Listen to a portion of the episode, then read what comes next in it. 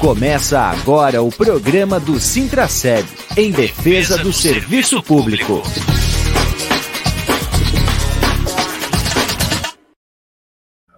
Olá, bom dia, amigas e amigos ouvintes da Rádio Comunitária Fortaleza. Olá, servidoras e servidores públicos municipais, ativos e aposentados. Estamos começando a edição semanal do programa do Sintraceb, em defesa do serviço público, aqui pela nossa rádio comunitária Adenilson Teles, a rádio comunitária Fortaleza. Hoje é dia 8 de dezembro de 2022, o nosso programa de número 152, trazendo aqui sempre as informações e as atualizações da luta sindical em defesa dos direitos e em defesa do serviço público. No programa de hoje, a gente abre já uh, num programa especial, porque temos aqui no estúdio, aqui no sindicato, a servidora aposentada Karen Rezende. Bom dia, Karen. Bom dia, Júlio. Bom dia a todos, todas e todes que estão nos ouvindo, que estão nos assistindo e estão nos escutando. É, antes de, de começar o programa, Júlio, eu gostaria de me autodescrever. Correto. Tá bom? Então vamos lá. É, meu nome é Karen Rezende. Eu sou uma pessoa cega, usuária de cão-guia. Eu sou uma mulher branca, tenho os cabelos castanhos na altura do ombro, tenho os olhos castanhos, não estou usando hoje nenhum tipo de maquiagem. O meu sinal em libras é a letra K, que está configurada na minha mão direita, e eu faço o sinal da direita para a esquerda, em frente ao meu rosto, sorrindo. Uso uma camiseta bege com a estampa da Mulher Maravilha. Minha cão guia é uma Golden Retriever que se chama Dallas. A configuração do sinal dela é a letra D, que eu levo o indicador à testa, com três vezes indicando os adesivos que ela usa com glitter. Muito bem, Karen. Eu vou fazer a minha autodescrição também, uh, porque isso é uma atividade, uma ação que a gente está aprendendo e aos poucos para tornar isso comum nas nossas transmissões. A gente pede aqui do lado dela desculpas, porque em algumas transmissões a gente acabou deixando isso uh, passar despercebido e a gente tem que tomar uh, esses cuidados para que todos aqui possam acompanhar as informações do sindicato. Então, eu sou o Júlio Castelém, sou jornalista do sindicato, uh, eu sou uma pessoa morena, já com o cabelo grisalho, curto, uh, já com muitos cabelos brancos, principalmente nas pontas. Eu uso óculos, eu tenho uma barba com cavanhaque, que também tem alguns fios brancos já na parte de baixo. Né? Estou com uma camiseta azul, azul escuro, isso aqui, e é isso, estou de fone de ouvidos aqui e tenho um microfone na minha frente. Eu vou pedir agora para o nosso uh, intérprete, o Valdemétrios, também fazer a sua autodescrição. Então, eu sou um homem preto, tenho cabelo preto também, uso um cabelo bem ralinho, estou usando óculos, tenho barba também bem rala preta, estou usando uma camisa vermelha escrito Fate, acho que é e atrás de mim tem uma, uma parede branca para facilitar na, na, interpretação. Uso um fone de ouvido headset, acho que é, que é esses bem grande. E é isso. Muito bem, Demetrios. Está aí feito a autodescrição. Uh, como a Karen eh, já mencionou, uh, a Karen é uma pessoa cega uh, e ela está hoje aqui para conversar com a gente porque ela participou do primeiro encontro regional interamericano de pessoas com deficiência é, realizado pela ISP. A sigla ISP quer dizer Internacional dos Serviços Públicos, que é uma espécie de sindicato internacional, é um sindicato internacional que congrega sindicatos e federações de trabalhadores do mundo inteiro, que, claro, tem a ver com o serviço público. E, e, ela é uma pessoa cega, como ela falou, ela é usuária de cão guia. E agora eu vou mostrar aqui na tela, eu vou, vou já pedir para a Bruna ficar posicionada, porque eu vou mostrar para vocês que a Karen está aqui no estúdio, no nosso estúdio, aqui no auditório, com a Dallas. Olha só, a Dallas está do lado aqui da Karen, cão guia da Karen Rezende, que tem acompanhado ela uh, na sua vida agora. Né, Dallas? Olha só que bonito. Muito bem. Muito bem. Mostramos a Dallas. Quer descrever a Dallas? Consegue escrever a Dallas? Consigo, consigo sim. A Dallas, ela é uma Labra Golden, né? Ela é uma mestiça de labrador com Golden Retriever. Ela tem os pelos claros. Ela está nesse momento sentada, muito provavelmente olhando para a câmera, né? Porque a Bruna está. É, agora ela está olhando para cá. é, ela está com uma bandana pink no pescoço. Ela tá só com um adesivo de florzinha, os outros dois caíram, né? Porque isso sempre acontece, mas eventualmente ela tá com os três adesivos de flores. Ela usa nesse momento o, o arreio para demonstrar que ela está em serviço, que ela é uma cão-guia em serviço, e também aqui o, a guia. É, eu acho que não, não, sei, não, sei, se a Bruna consegue aproximar para mostrar. Atenção, fica. É, no equipamento dela, logo mais na alça, está ali é, demonstrando que ela é um cão-guia em serviço e que a Dallas é do Instituto Federal Campus Camboriú. Então eu faço uso de uma política pública, né? A Dallas, ela é nascida, criada e treinada no Instituto Federal Campus Camboriú. Então é, eu sinto-me muito feliz é, de poder fazer uso dessa política pública, de ter a possibilidade de estar nesse momento é, onde né, o governo atual tem feito tantos ataques à educação, e, inclusive, né, nesse momento, com os cortes do MEC, o Instituto Federal, os institutos federais e as universidades federais têm sofrido com os ataques, mas, é, e apesar de tudo isso, Júlio, eu sou uma pessoa usuária de cão-guia, aonde eu tive e tenho acesso, continuo tendo acesso a essa tecnologia assistiva gratuitamente. O cão guia, ele é doado para a pessoa cega ou baixa visão de forma totalmente gratuita. Já temos aqui a primeira informação que certamente poucas pessoas sabiam disso, né? Que existe uma política pública é, neste caso que direciona, que né, é, o cão guia para as pessoas cegas. Exatamente. É, essa, essa política pública ela vem desde 2010, da extinta é, Secretaria Nacional da Pessoa com Deficiência, e a partir de então já foram distribuídos quase. É, nós estamos batendo, eu digo estamos, porque eu faço parte desta família, da família do Instituto Federal, é, já estamos batendo a meta de quase 50 cães guias para a região sul do país. Mas é importante salientar, Júlio, é, o porquê que eu me tornei uma pessoa cega, né?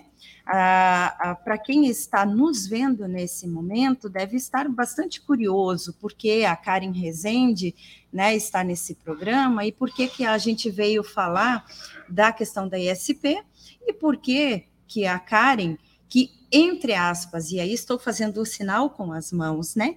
De entre aspas, a Karen é, faz uso de um cão-guia. E por que, que eu participei dessa reunião da ISP? Um pouco antes, né? Vamos voltar um pouquinho antes, lá em 2009, enquanto eu ainda era servidora ativa, né? Da Prefeitura Municipal de Blumenau, eu sofri um acidente é, no percurso de trabalho. E sofrendo esse acidente no percurso de trabalho, eu acabei me tornando uma pessoa com deficiência visual. Naquele instante, até então, achava-se que eu era uma pessoa com deficiência visual. Após os exames, as perícias, foi constatado que eu tornei-me, então, uma pessoa cega. É, a partir daquele momento em que eu passei por todos os, os entraves, né, que eu digo entraves, é, é, que é a questão de passar pela perícia, passar por todo o momento. Ah, ela sentou debaixo da mesa. Boa que é passar por todo esse período de verificar se a pessoa, Karen, estaria apta ou não para o trabalho, verificou-se que então eu deveria ser encaminhada para a aposentadoria. Eu trabalhava com educação infantil e uma vez eu estando na educação infantil e acabando que me tornando uma pessoa cega, eu não estaria apta para aquela função de estar trabalhando e estando na função de servidora pública. Naquele momento optou-se então pela minha aposentadoria, né, por invalidez, que é assim o termo que, ao qual eu fui designada. Bom, é, com o trauma, o traumatismo que eu acabei sofrendo, enfim, é, eu fiquei com outras sequelas, né? Que eu venho fazendo acompanhamento com medicação, com médicos, e vou precisar passar por algumas cirurgias corretivas. Ok. Qual é o, o desdobramento disso na vida da Karen servidora trabalhadora? eu não estou apta para o trabalho, tornei-me uma pessoa com deficiência. E como é que nós vamos lidar com isso agora? Com a Convenção Internacional da Pessoa com Deficiência, do qual o Brasil é signatário desde 2006, um ano que eu não era pessoa com deficiência, do qual eu passei a fazer parte em 2009, então são 13 anos que eu me torno uma pessoa com deficiência é, eu passo a fazer parte de quase 15% da população mundial com deficiência. Parece pouco, né, Júlio? Se nós formos perceber, parece pouco. Mas quando nós juntamos no montante mundial, é muita coisa. E nós estamos invisibilizados, né, dizendo assim, porque eu estou no meio de uma sociedade que, se não fosse pelo cão-guia, eu passaria despercebida. Nem por cega eu passaria. Porque por algumas falas capacitistas, eu não passaria por uma pessoa cega. Se eu não usasse a bengala, a bengala branca, a bengala que muitas pessoas ouvem, que faz a bengala de rastreamento, que faz aquele barulho né, no chão, onde a pessoa cega vai rastreando para poder andar, ninguém perceberia que eu sou uma pessoa com deficiência. Qual é o intuito? Qual foi o intuito desta reunião? Mostrar que há pessoas com deficiência no mundo de trabalho e que elas também estão invisibilizadas. E com a, a pandemia da Covid, muitos trabalhadores podem ter se tornado pessoas com deficiência. E nós não temos um censo, nós não temos é, como mostrar, nós não temos é, isso é, de fato é, um documento que mostre como isso, como que nós vamos mostrar. E nós precisamos é disso palpável. Outro questionamento muito importante é que foi interamericano. Ouvi relatos, e é muito importante dizer da questão da acessibilidade, porque houve relatos do México, da Guatemala, do Equador, da Argentina e de pessoas com deficiência aqui do Brasil, e houve a tradução simultânea. Espetacular. Enquanto as pessoas falavam em espanhol, houve a tradução simultânea. Enquanto eu falava em português, houve a tradução para o espanhol.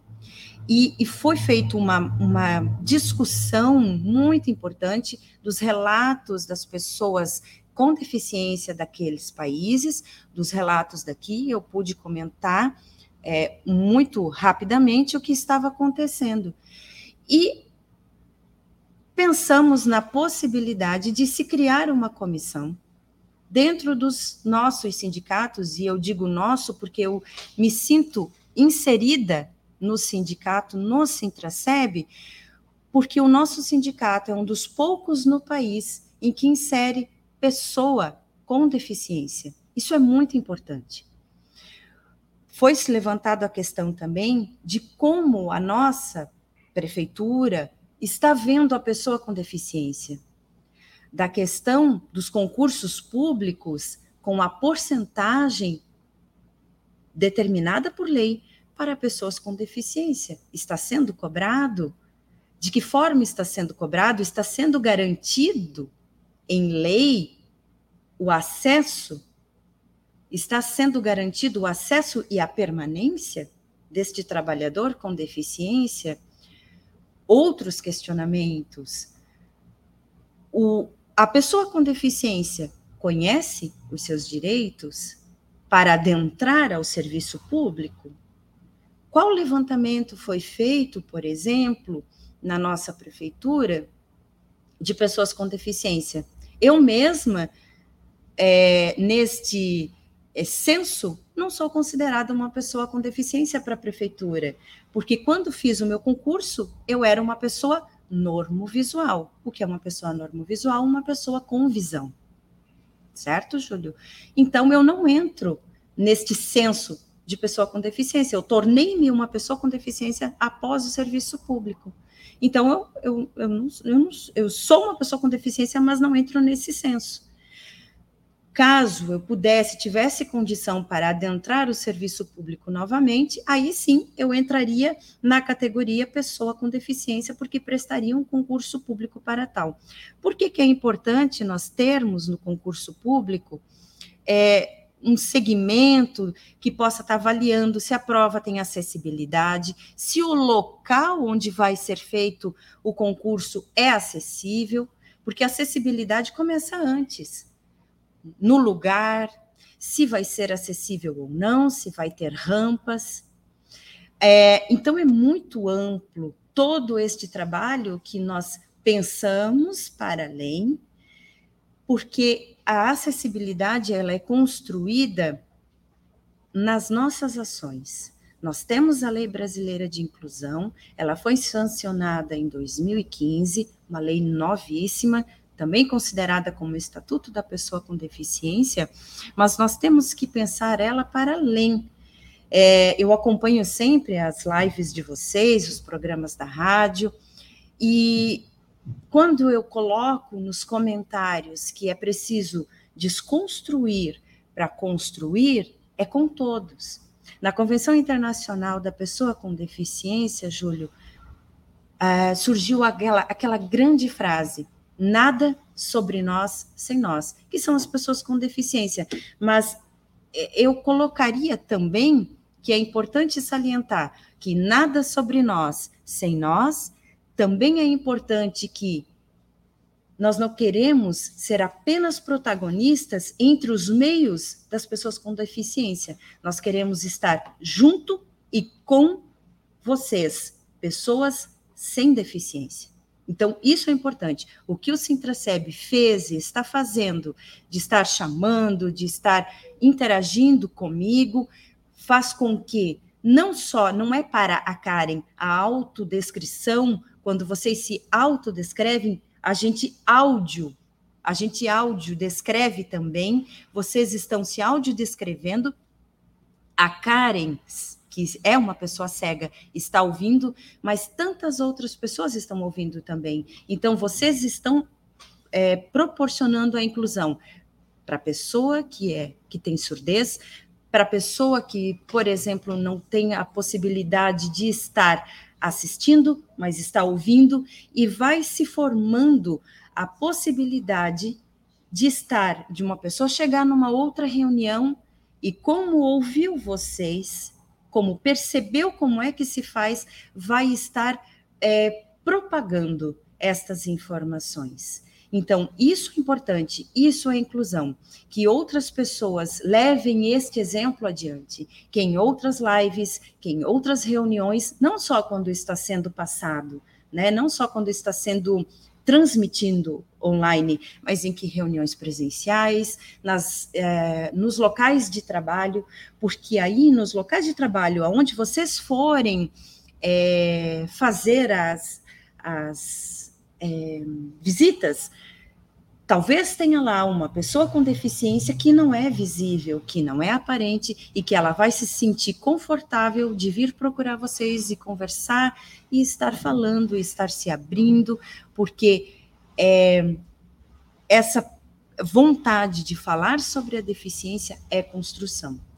Essa reunião que nós tivemos, que foram quase três horas na ISP, ela foi extremamente produtiva, foi importantíssimo. Eu acho que é assim que a gente constrói um, uma sociedade mais inclusiva e é importante que não só o Sintraceb, mas que outros sindicatos estejam abertos, porque eu não nasci com deficiência, eu adquiri foi numa situação de um acidente de trabalho, que aliás não está mais em pauta, né? A questão do acidente do, do é, de percurso. De percurso, exatamente. Então, assim, nós temos muito trabalho à frente, já tem, já tem uma nova reunião marcada para a última sexta-feira de janeiro. Tu falas que não existe mais porque a reforma trabalhista arrancou fora, é isso? Né? Exato, né? exatamente. Era um direito que o trabalhador tinha e que com a reforma trabalhista caiu. Perfeito,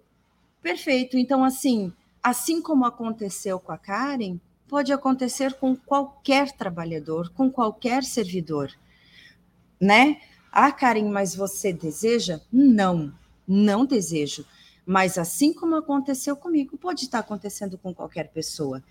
É, o todo o processo de eu hoje estar falando 13 anos depois foi uma construção e é uma construção coletiva.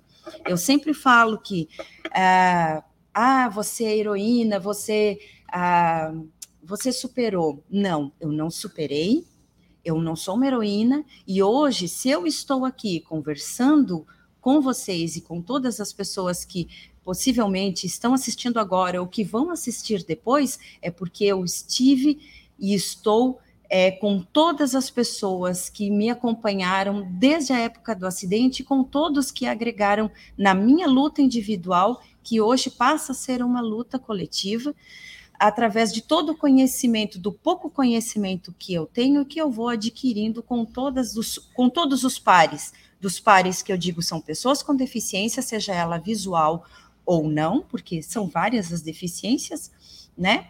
E com todas as pessoas que não têm deficiência, mas que estão abraçando esta causa e dizendo: nós estamos aqui com e para você. E essa troca a gente vai fazendo no dia a dia, nos ônibus, aqui no sindicato, porque eu estou aí, eu estou na cidade, eu estou em todos os lugares. É uma cidadã, né, Karen? Uma Exatamente. cidadã como qualquer um.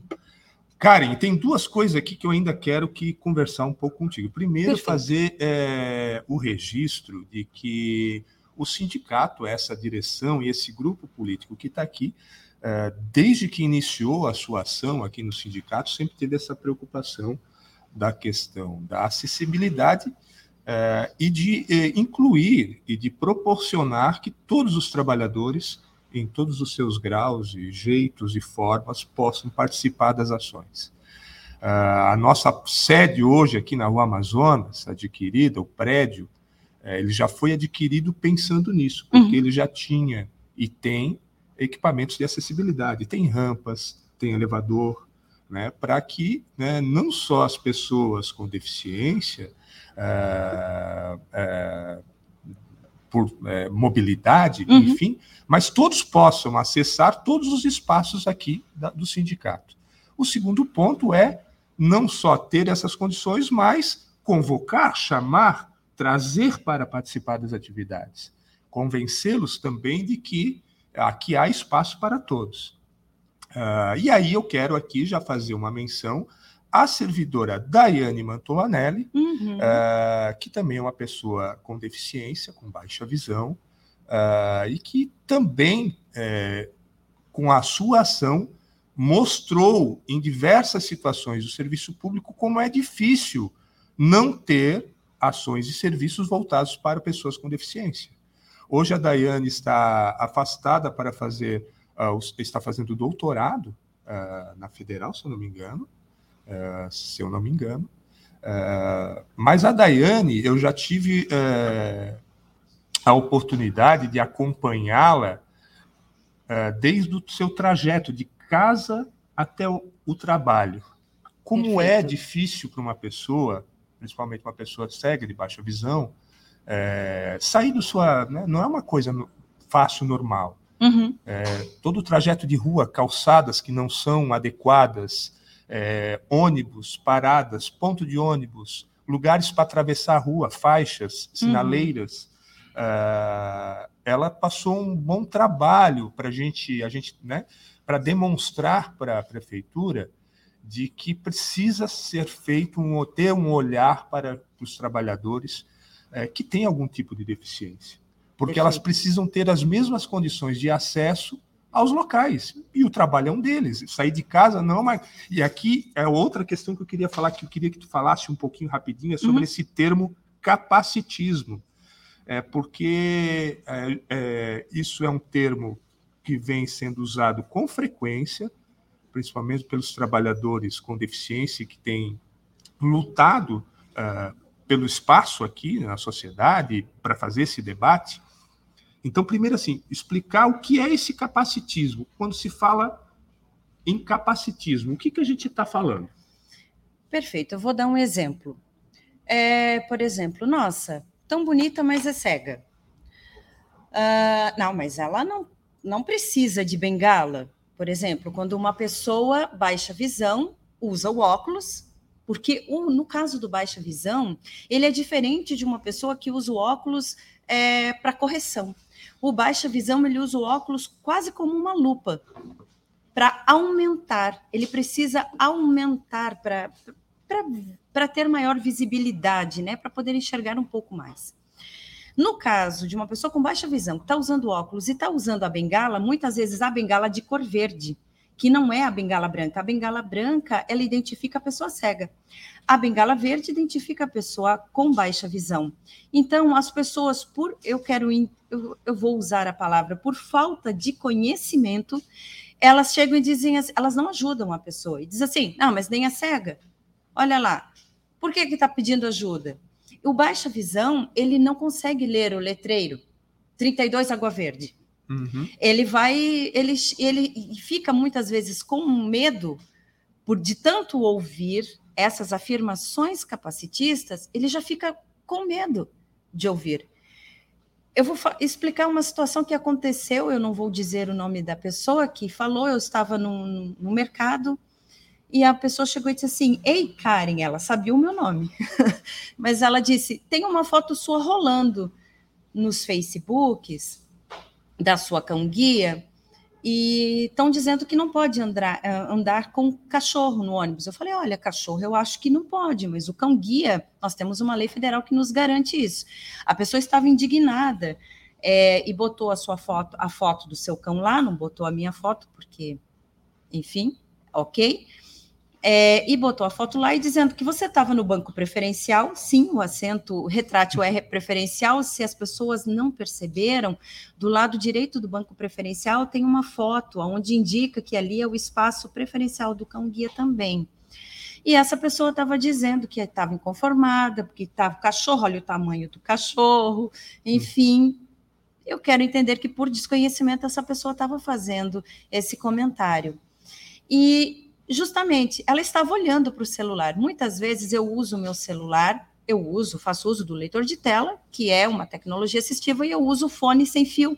O meu cabelo tampa o fone sem fio. Eu, pre eu precisaria dar essa explicação? Não. Mas como pessoa cega, usuária de cão guia, às vezes a pessoa olha para mim, porque eu tenho os olhos aparentemente normais, mas que não têm a funcionalidade para enxergar e ela supôs que eu não deveria estar naquele lugar e tem uma atitude capacitista do tipo, não é cega, está com cachorro e ela tem que ser colocada para fora. Entende? Por desconhecimento é, e por preconceito, as pessoas têm essas atitudes. Eu estava ouvindo o leitor de telas, eu poderia estar ouvindo música? Poderia, mas muitas vezes eu estou ouvindo qual é o próximo ponto e aonde eu tenho que descer, que às vezes eu uso alguns aplicativos que não convém ficar é, eu falando aqui.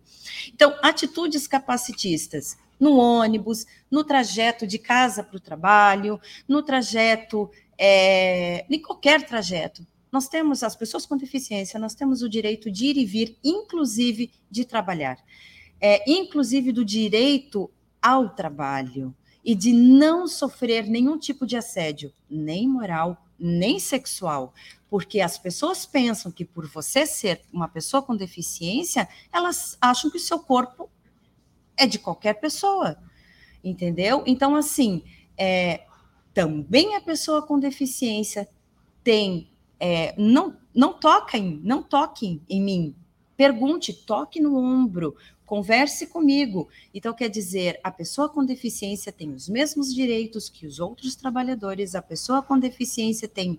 A me... Ela é uma pessoa. Por isso se diz, primeira pessoa com deficiência. A deficiência vem depois. Ela não, ela não me acompanha. Eu, por isso o termo pessoa portadora de deficiência caiu em desuso. Eu não porto como eu estou, eu esqueci de autodescrever que eu estou de fone. É, eu uso tanto fone que já faz quase parte de mim. Mas é, eu não porto a minha deficiência como eu porto o fone. Eu tiro o fone e coloco do lado. Bom seria se eu chegasse em casa, tirasse a minha cegueira e voltasse a enxergar. Não é assim que funciona com a pessoa cega. Não é assim que funciona com a pessoa cadeirante, ou é, usuária de muleta, ou que sofreu alguma amputação. Mesmo que ela use a prótese, retire a prótese, o membro dela não volta a existir ali. Por isso, ela é uma pessoa com deficiência. E para é, que ela seja assegurada no trabalho, que ela tenha os seus direitos assegurados, existe o Estatuto da Pessoa com Deficiência, Lei Brasileira de Inclusão, existe a Lei Federal do Cão Guia, que me dá livre acesso a todo e qualquer lugar público e privado, porque ela é uma extensão de mim, entende? Então, toda frase, palavra capacitista, que aí rende mais outra live, sabe, Júlio? É, além de ofender, ela é preconceituosa. E uma coisa muito importante que me veio agora, para finalizar, é a questão da interseccionalidade. O que é a questão da interseccionalidade? Que às vezes as pessoas que passa batido. A pessoa pode ser uma pessoa, né? Eu estou sendo redundante. Pessoa com deficiência e negra. Pessoa com deficiência e LGBTQIA+. Eu tenho que falar devagar porque são muitas siglas e eu posso cometer algum erro. E aí a pessoa recai num, num, num sentimento de perda muito maior, porque ela já sofre preconceito suficiente e a invisibilidade se torna maior. Então, é por isso que eu me coloco à disposição. Estamos todos aprendendo. Não sou a pessoa que sabe de tudo. É, e a gente está aqui para construir. É, me sinto muito feliz e honrada por estar nessa situação.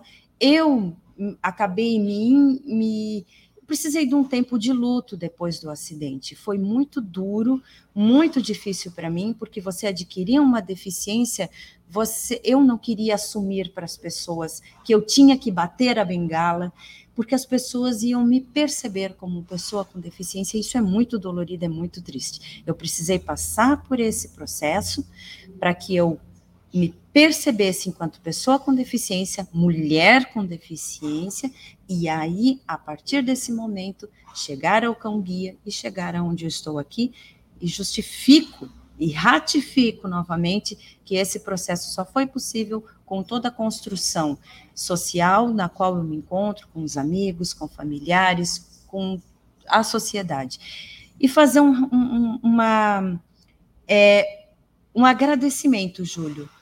Os motoristas e cobradores aqui de Blumenau sempre foram extremamente gentis comigo.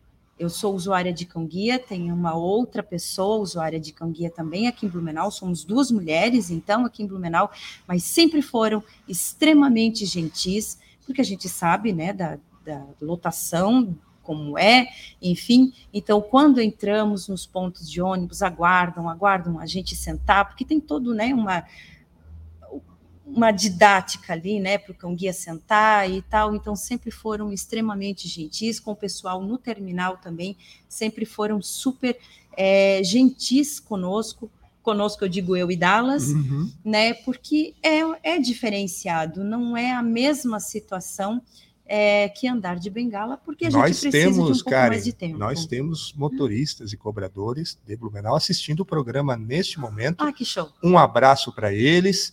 É, eu faço aqui esse abraço ao motorista Rafael, foi com quem eu tive a oportunidade de acompanhar a Daiane numa uhum, atividade, uhum, uhum. Uh, e ele muito atencioso, como sempre.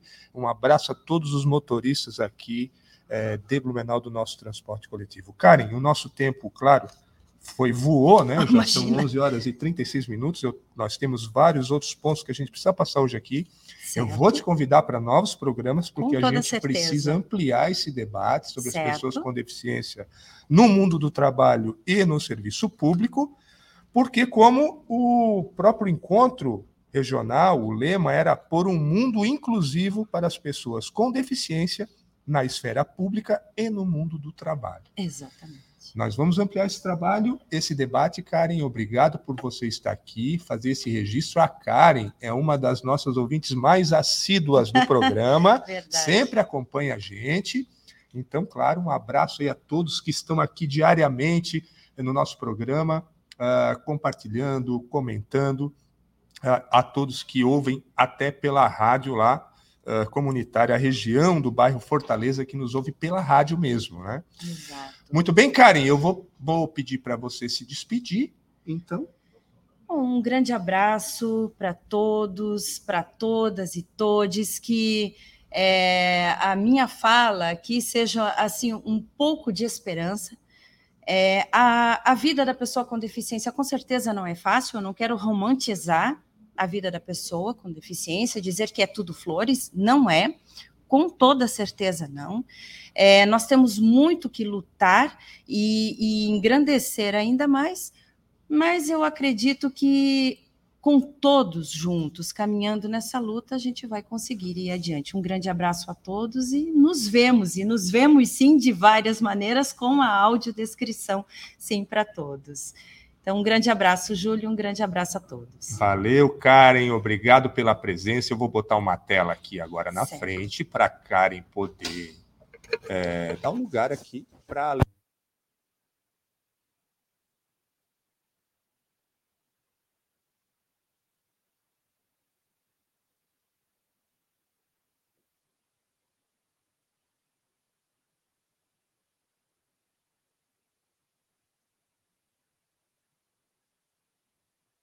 Internacional dos Serviços Públicos, entidade a qual o Sintraceb é filiado.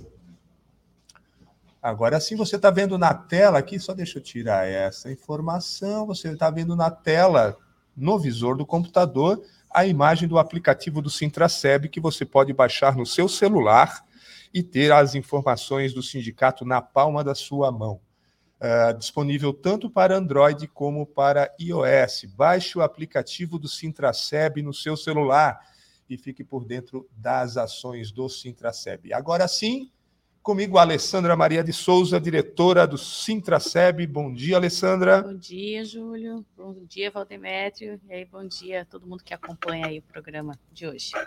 Eu já vou pedir para a Alessandra botar um pouquinho mais de gás aí na voz, Alessandra porque eu estou te escutando muito baixinho. Ah, tá bom. Vamos atualizar então as ações dessa semana? O que, que sim, aconteceu? Sim, Júlio. A gente, essa semana, né, em relação à política de saúde, aí a gente acompanhou algumas conferências regionais, né, que são preparatórias para a Conferência Municipal de Saúde. Então, também um debate bem importante. E aí fica o convite também para os vários segmentos né, que podem estar fazendo as conferências livres até ainda final de dezembro e poder encaminhar as propostas que são bem específicas, de grupos específicos ainda para o relatório da conferência que vai ser em março. Então, fica aí o convite do pessoal, quem quiser se organizar, faz contato com o Conselho Municipal e pode estar organizando essas conferências. Muito bem. E também, Júlio, a gente está participando agora da mostra do SUS, 2022. Acho que desde 2014, eu acho que não acontecia uma mostra, né, ah, uma apresentação das atividades desenvolvidas pelos profissionais de saúde. É um momento bem importante, eu estive ontem lá, eu acho que mostra o engajamento, o comprometimento dos profissionais no desenvolver a política de saúde, na qualidade dos serviços. O tema dessa mostra é a pandemia o enfrentamento da pandemia e os desafios a partir de agora. Então, muito, muito importante também, os profissionais que ainda não se inscreveram, tem hoje à tarde, premi... vai ter prêmio, sabe, Júlio? É. Vai ter prêmio, tem uma comissão julgadora que está julgando os trabalhos, uma comissão bem importante, assim, pessoas bem de renome, estão julgando os trabalhos e vai ter uma premiação, a premiação vai ser amanhã, então quem puder acompanhar hoje à tarde ainda. Onde é que acontece, Alessandra? Lá na Escola Técnica do SUS. Fica lá na rua 2 de setembro. Isso, isso. E assim, mostra realmente que, apesar de todas as adversidades, de todas as dificuldades, os profissionais de saúde tentam e fazem o melhor para acontecer a política de saúde, para oferecer o melhor serviço, né, para que o usuário possa ter o melhor acesso. Né, é o comprometimento dos trabalhadores do serviço público fazendo Sim. acontecer, né, Alessandra? Sim, isso mesmo, Júlio. É isso, as novidades dessa semana são essas. A gente vai acompanhando aí, traz semana que vem outras coisas. Então fica aí, dar. os segmentos, uh, um dos recados acho que importantes ainda que Sim. a gente uhum. precisa enfatizar é que os segmentos, então, que ainda não fizeram as suas conferências livres, uhum. suas pré-conferências, para participar o ano que vem da Conferência Municipal de Saúde, a Sim. décima Conferência Municipal de Saúde, então tem aí até o final do mês para fazer isso, isso. as suas uhum. pré-conferências. É, faz contato com o conselho, que acredito que, inclusive, acho que faltaram vagas para delegados usuários, de repente as pré-conferências podem estar indicando suplentes, né, na falta de outros delegados. Então, é, fica aí o convite, o pessoal pode estar participando. Muito bem, Alessandra. Uhum. Essas são as as informações da saúde Sim. da semana. Então, um abraço para ti. Obrigada, Quer dar um abraço, Júlio. Pessoal? Obrigada a todo mundo. Então tá bom. Agora aqui eu vou botar de novo na tela, porque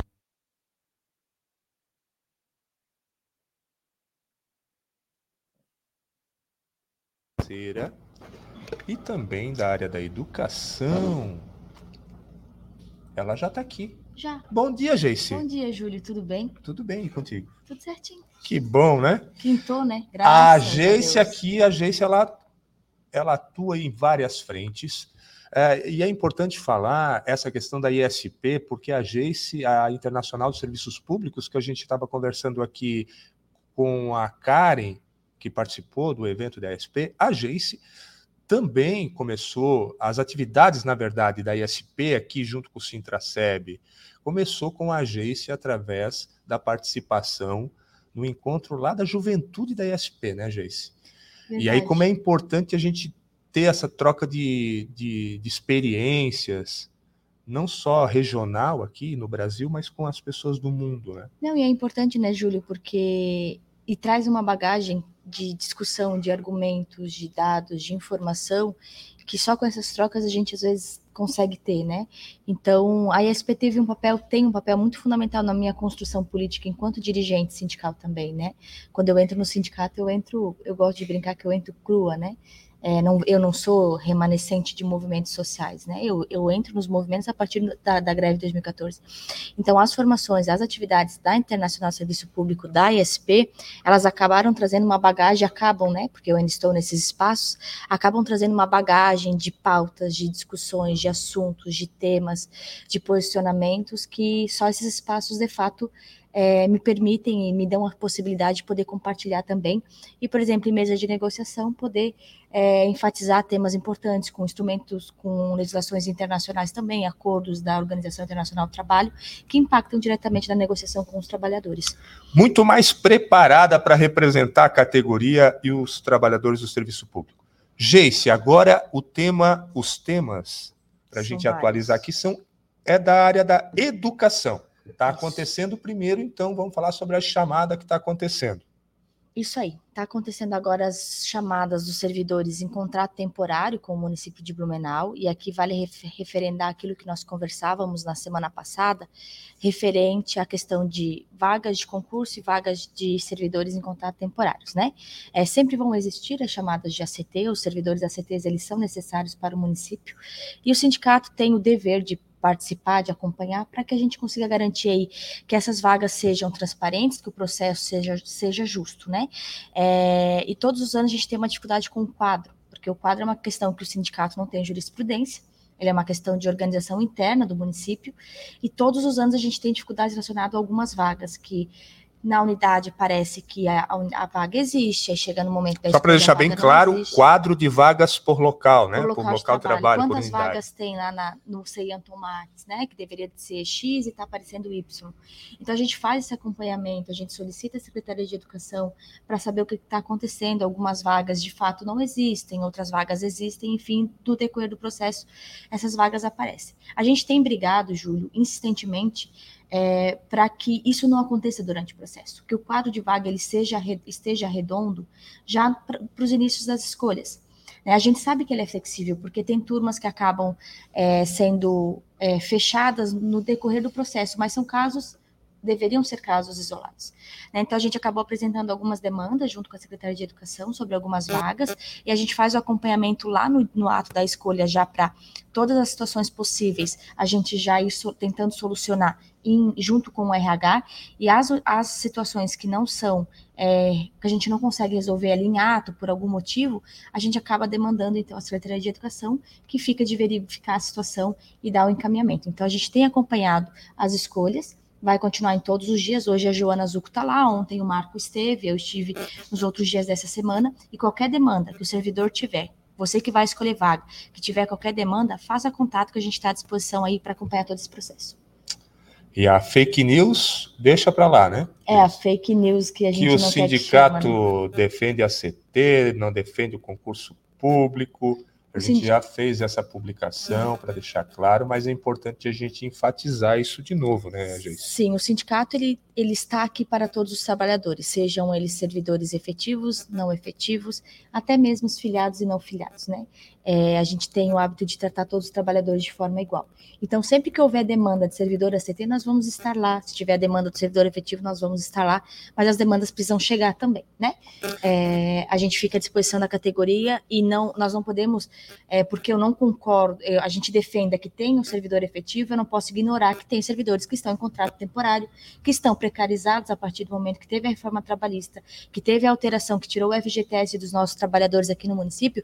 O sindicato não pode ignorar o fato que esses trabalhadores eles necessitam de um acompanhamento do sindicato e sim, ele vai acompanhar as escolhas de vaga e vai continuar lutando também e pedindo a chamada de concurso público para que esses trabalhadores estejam com vínculos efetivos ao município.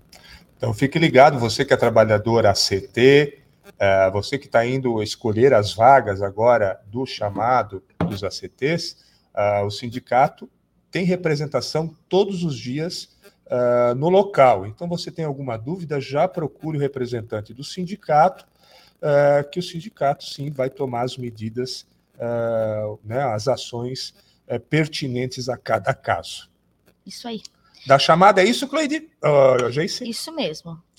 Mais algum assunto? Sim, a mesa de negociação da educação de ontem. Ontem teve mesa de negociação, uma mesa que foi desmarcada, era para ter acontecido Ai, não lembro a data agora. Fugiu. É, certo. eu acho que era até era no final do mês final ainda. Final do mês de novembro e foi alterada para quase 15 Exatamente. dias depois. Como é que foi ontem, Joyce? Então, a, a negociação de mesa de negociação permanente ela é uma negociação bem dinâmica. E só que a gente sentiu um acolhimento do município em algumas das pautas que nós temos, que são históricas, e que em vários momentos a gente tinha negativa já do, do, do, governo e a gente, na conversa de ontem, conseguiu fazer algumas discussões, por exemplo, aqui sobre a questão da valorização da pós, que nós temos essa discussão na educação, né? Que os profissionais que aqui ingressam precisam é, fazer uma nova pós-graduação e as que ele fez anteriormente não são é, válidas para o município, né? Então, isso é um, uma demanda que a gente tem e o município é, disse, obviamente, que hoje a legislação não preconiza isso, mas que eles vão analisar as, a, o que, que dá para ser feito nessa situação. Então, se tem um avanço de recebimento de demanda, demandas que antes nós tínhamos, não, só não vamos discutir. Então, assim, a gente pontua a questão da pós, é, porque são duas coisas relacionadas à, valorização da pós e à valorização da trajetória acadêmica do profissional. Uma é em carreira, então aquele profissional que tenha uma pós-graduação, que já tenha uma vida acadêmica é, mais maior, vamos supor assim, que tem um conhecimento técnico maior, que ele tem algum tipo de diferencial, mas isso é carreira. Aí a questão da aceitação da pós-graduação anteriores é uma outra demanda. Então, são, a valorização da pós, ela, ela cabe em dois momentos, né? Então, a gente levantou essa situação, a gente é, dialogou bastante, estava a Patrícia, a Ângela, o Anderson, eu, o Sérgio, a Joana e o nosso advogado, doutor Antônio, e a gente sentiu que há uma há uma boa vontade, há uma abertura para essas pautas que até então eram não. Uhum. Né? Então tem essa questão da valorização da pós, a questão da carreira, que, né, que muitos têm perguntado para a gente, bem, ah, vem perguntando durante o ano, mas depois da nossa postagem, né, Júlio, o pessoal acabou questionando, ah, mas como é que fica a questão da carreira? Porque tem um achatamento do magistério. Sim, existe um achatamento por conta da questão do, da, do piso nacional, e que piso nacional é uma coisa e carreira são outras. Na questão da, da carreira, é, também houve uma sinalização positiva de discussão, o município entende que tem, ele reconhece o achatamento, tá? Então, na primeira reunião do nosso coletivo de educação de fevereiro, do ano que vem, isso vai ser pauta e nós vamos tirar pessoas de representação para que a gente possa construir, junto com o governo, quais são as possibilidades. A questão da carreira, a discussão de carreira, não é uma questão simples. A questão do achatamento, porque ela tem um impacto, e um impacto financeiro alto. Né? Então, não é uma coisa que nós vamos conseguir resolver de um mês para o outro. O PSPS da saúde nos mostrou isso. Quanto foi, foram, quanto, quanto tempo de discussão até reestruturar as questões de achatamento que a, que a saúde tinha. E o processo da educação não vai ser diferente. Mas o sindicato tem um compromisso de pautar como prioridade na educação a questão da discussão da carreira. E aí não é só para o magistério, para os profissionais em sala de aula, também é para todos, todo o quadro da, da educação, que consiste nos secretários administrativos, coordenadores, e dos coordenadores tem a questão do reenquadramento, que é uma luta histórica da categoria, que né, tinha três, três funções e acabou ficando só com a função de coordenador, e nós temos pautas específicas disso.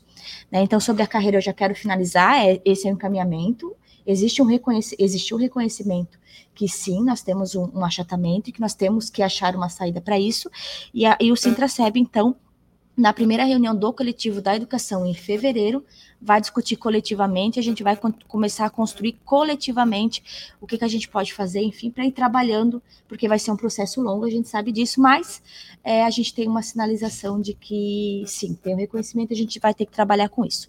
O que é, não é bom e não é ruim, porque se ele fala não, Uhum. A conversa ela é outra. Uhum. Mas a partir do momento que o governo reconhece, não era o que a gente queria, óbvio que a gente já quer solucionar isso o mais breve possível porque existe um achatamento e já é de conhecimento já lá de trás, né? Mas é o que a gente vai conseguir trabalhar agora.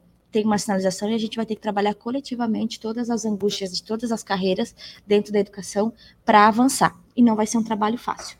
Né? Então, mas a gente já na primeira reunião do coletivo de educação vai começar a discutir isso para encaminhar essa demanda. E eu quero falar das coordenadoras pedagógicas, é, que tem a questão do reenquadramento delas e do manual de ocupação. O manual de ocupação, nós construímos uma discussão junto com as coordenadoras, em cinco encontros aqui no sindicato. Apresentamos essa proposta ao governo ontem na mesa de negociação. O governo recebeu, é, sinalizou que vai fazer o estudo da proposta e vai dar uma devolutiva relacionada ao manual de ocupação. Referente à questão do reenquadramento delas, também se reconheceu que tem uma dificuldade, tem, tem uma necessidade de readequação delas, mas que o governo estuda as possibilidades porque tem impacto financeiro.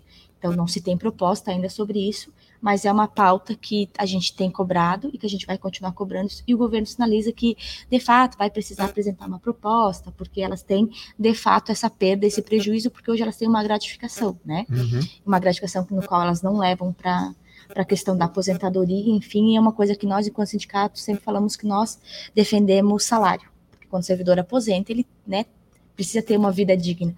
Então, é, esses são os pontos essenciais. Um ponto que não teve acordo é, relacionado à educação foi a questão do abono para os demais profissionais em educação. Né, considerando que o município ele utiliza uma parte do Fundeb para conceder o abono aos profissionais do magistério, a quem está em sala efetivamente com criança, é, um pedido da categoria, dos próprios administrativos, é que isso seja ampliado para os demais trabalhadores. E o sindicato cumpriu a tarefa e levou a pauta, vem discutindo, inclusive, dentro do Fundeb, questionando o governo, mas o governo não tem acordo. É uma decisão política, nesse momento não tem acordo relacionado ao abono. Mas também sinalizou que entende que precisa fazer alguma, alguma adequação relacionada aos administrativos e aos secretários escolares e que também estuda, uma, estuda possibilidades. Então, é, de uma forma geral, ela não foi o que nós queríamos, obviamente, a mesa de negociação, mas ela sinalizou a possibilidade e, e o progresso de discussões que até então estavam sendo negadas pelo governo. Né? Então, eu acho que isso é importante ressaltar para o servidor que nos acompanha, para saber como é que como é que foi, qual que é o sentimento dessa mesa, porque se nós tivéssemos uma mesa com não, não, não, não, não, eu estaria aqui dizendo, olha, não tem conversa, é isso mesmo, não. Ali a gente sentiu que tem pontos importantes, e eu já já estava esquecendo, sorte que a gente tem colinha, né, da uhum. questão da remoção é, para os trabalhadores dos administrativos, que também é uma demanda que eles trazem, que eles eles precisam de um processo de remoção mais transparente justo, como a gente tem dos profissionais da educação, dos coordenadores e os professores. E o governo também sinalizou que é, estuda essa, como é que vai analisar para organizar isso, inclusive a sugestão da reunião foi se criar uma comissão com representantes do Intraseb e do CDAD para a gente poder, é, de fato, estudar o que, que, pode ser feito nessa situação. Né? A defesa sindical é que seja um processo como da educação, que as vagas sejam ofertadas, que a pessoa se inscreva, que, que, que tenham critérios é, transparentes e que todo mundo tenha isonomia de tratamento relacionado a isso. E por fim, já finalizando, porque é bastante coisa da educação, a chamada de concurso, nós cobramos em mesa de negociação a chamada do concurso. A secretária é, relatou que estão fechando, estão fechando os quadros das vagas previstas, enfim, e que o RH em conversa com a administração, precisou fazer outras convocações de outras secretarias, mas que a educação, após o início do ano letivo, deve voltar com as convocações do concurso. Ela não sinalizou nem quantas vagas, nem quantas pessoas, mas que sim, vai haverão novas chamadas de concurso e o sindicato vai continuar cobrando e acompanhando. Muito bem, Geice. A Geice deu uma acelerada porque está terminando o nosso programa e eu ainda tenho o Sérgio Bernardo, que disse que não, que pode esperar. Então, assim, eu vou combinar aqui, é, porque o tempo está bem curtinho, eu não vou fazer isso com ele. Ele vai, falar, vai chegar aqui, não vai conseguir falar tudo isso. Uh, mas daí então vamos combinar assim. Na semana que vem é o nosso último programa do ano.